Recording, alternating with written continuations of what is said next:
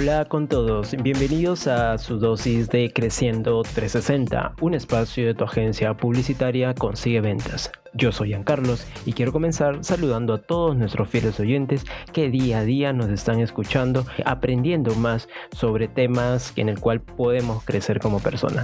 Y si tú eres una persona en la cual recién nos está escuchando, pues te comento que este es un espacio donde encontrarás contenido en el cual te ayudará a mejorar tu desarrollo personal, tanto como en el tema profesional.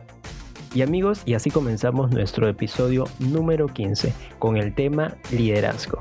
Bien, esta vez aprenderemos lo que debemos hacer para ser buenos líderes. Además amigos, les hago recordar que anteriormente también hemos tocado este tema, así que yo les recomiendo escucharlo para así también ampliar nuestra gama de conocimientos. Muy bien, eh, les dejo con Nicole. Adelante.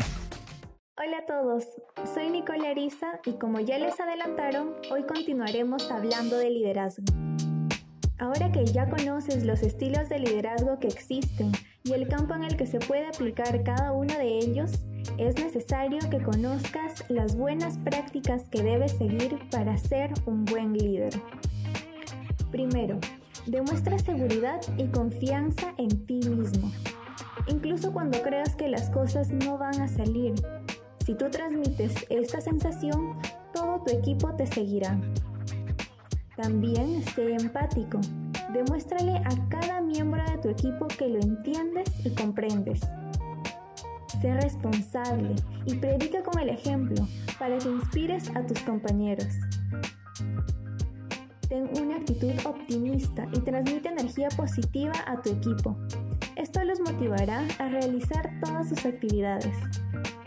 Es importante que también seas honesto y transparente para que generes un buen ambiente laboral. Y por supuesto, como líder debes aumentar el trabajo colaborativo y desarrollar tu capacidad de análisis para decidir la mejor estrategia a seguir para conseguir los resultados previstos. Ahora que ya sabes todo lo que debes hacer, te contaré lo que debes evitar. Primero, sobrecargarte de trabajo. Debes aprender a delegar funciones y encargarte de supervisarlas de cerca. Esto te permitirá integrarte con tu equipo y ellos te verán como una persona cercana a ellos. Segundo, velar solo por los objetivos de la empresa y dejar de lado el desarrollo del talento de los colaboradores. Debes preocuparte porque cada uno, incluyéndote a ti mismo, desarrolle todas sus capacidades y alcance su máximo potencial. Tercero, no dar una retroalimentación a los integrantes de tu equipo. Es importante que constantemente brindes un feedback. Esto ayudará a que el conjunto obtenga mejores resultados. Cuarto, desconocer las competencias de tu equipo. Cuanto más conozcas las competencias de cada empleado, podrás identificar oportunidades para mejorar la eficiencia y el entorno. Quinto, no reconocer tus errores y dar excusas o buscar otros culpables. Sexto, no tener una visión orientada al futuro y a los cambios que se puedan dar en el entorno. Como te has podido dar cuenta, liderar un equipo no es nada sencillo y si estás iniciando es muy probable que cometas errores.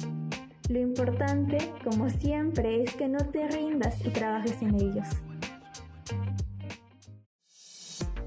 Ya para finalizar nuestro podcast número 15, solo me queda decirte que para ser un buen líder es trabajar en equipo y además ir buscando mejoramientos constantemente. Así que no debemos tenerle miedo a los cambios, también debemos escuchar recomendaciones siempre y siempre ser empáticos con nuestro equipo. Bien, Amigos, esto fue todo por el día de hoy. Mencionarle que estos temas y muchos más puedes encontrarlos en nuestras redes sociales, tanto como Facebook, Twitter, Instagram e incluso LinkedIn con el nombre de Consigue Ventas. Recuerda también que puedes dejarnos comentarios, etiquetarnos, escribirnos por interno los temas que te gustaría escuchar para que nosotros podamos prepararlos para ustedes. Sin más dilación amigos, me voy despidiendo. Esto fue Creciendo 360.